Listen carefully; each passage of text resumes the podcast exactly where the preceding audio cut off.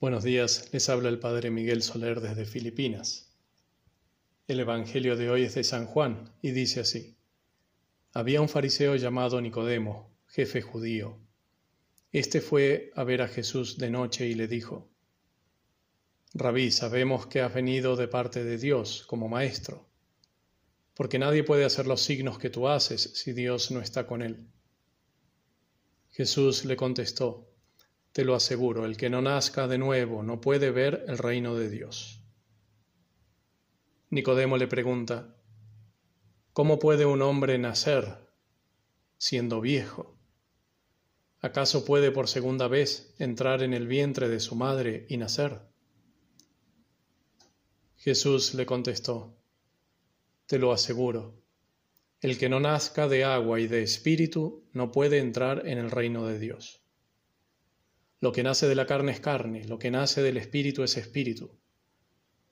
No te extrañes de que te haya dicho tenéis que nacer de nuevo.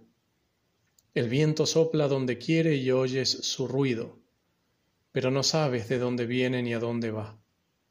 Así es todo el que ha nacido del Espíritu. Es palabra del Señor.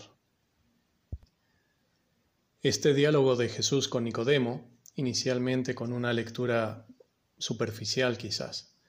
Podría parecer un diálogo de sordos. Sin embargo, es la primera enseñanza de Jesús en los Evangelios sobre la vida de la gracia. Este texto es una invitación a reflexionar sobre la gracia santificante en nuestras almas, sobre lo que es, sobre lo que significa para nosotros. Expliquemos un poco. Nicodemo decía verdades sobre Cristo, pero incompletas, porque Cristo no solo es un maestro, sino que es la verdad. Jesús no solo viene de parte de Dios y está con Dios, sino que es el Hijo de Dios y Él mismo es Dios. Y entonces cuando pareciera que Jesús cambia de tema, no, no lo hace, sino que le instruye sobre la condición que le permitiría poder conocerle bien, poder ver ese reino de Dios, que es Él mismo allí delante, en carne y hueso. Esa condición es nacer de lo alto. Al recibir el Espíritu Santo, Nicodemo podría creer y conocer la verdad sobre Jesús la verdad completa sobre Jesús, la verdad esencial sobre Jesús. Como fariseo, Nicodemo estaba preocupado por preparar el camino al Mesías por medio de una purificación, de un bautismo. Cristo le habla ahora de un nuevo bautismo, no para la venida del Mesías, del reino que ya está allí en él, sino para esa nueva vida que le permitiría reconocerlo. El nuevo bautismo, el nuevo nacimiento, perdón, pide un bautismo, una purificación. Pero aquí está la diferencia. El hombre puede querer ser purificado. Y este deseo de querer ser purificado es necesario y se expresa en todo lo que el hombre puede hacer para ello. Pero no puede purificarse a sí mismo. El hombre necesita un bautismo, pero uno dado por Dios, en agua y en espíritu. Aquí se introduce toda la, realidad de los sacramentos, la necesidad de los sacramentos como signos sensibles que transmiten y causan a su modo esa gracia de Dios en nuestras almas. El hombre puede también aspirar a una vida del Espíritu, y debe trabajar para buscarla, para encontrarla y cuando la tiene para defenderla, pero no puede proporcionársela a sí mismo. A Nicodemo un segundo nacimiento le parece imposible de tan prodigioso, o un nacimiento nuevo. Y sí, claro que lo es. Pero el punto es que no es menos prodigioso el nacimiento espiritual del que habla Cristo, sino más. Podría parecer como que Cristo corrige una exageración, la de Nicodemo imaginando a un hombre adulto volviéndose pequeño para entrar en el seno de su madre. Pero eso que Nicodemo imagina es incorrecto no por exagerado, sino porque no es necesario, porque no se trata de eso. El nuevo nacimiento del que habla Cristo y la nueva vida que Él trae no son humanos. La carne no puede producirlos.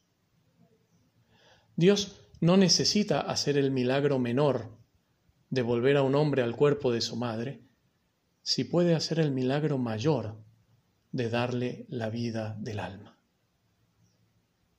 Y esa nueva vida que el hombre recibe en el alma por la gracia es tan inabarcable, tan incognoscible como el origen y el término del viento.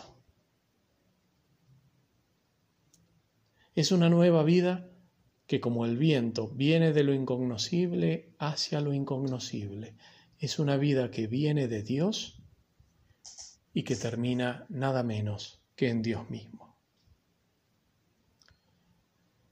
En este diálogo nocturno de Jesús con Nicodemo, entre las enormes verdades que Cristo aquí revela por primera vez, vemos cómo el Señor está siempre un paso o mil pasos por delante y por encima de las mejores expectativas de este varón piadoso, aunque imperfecto y no muy valiente.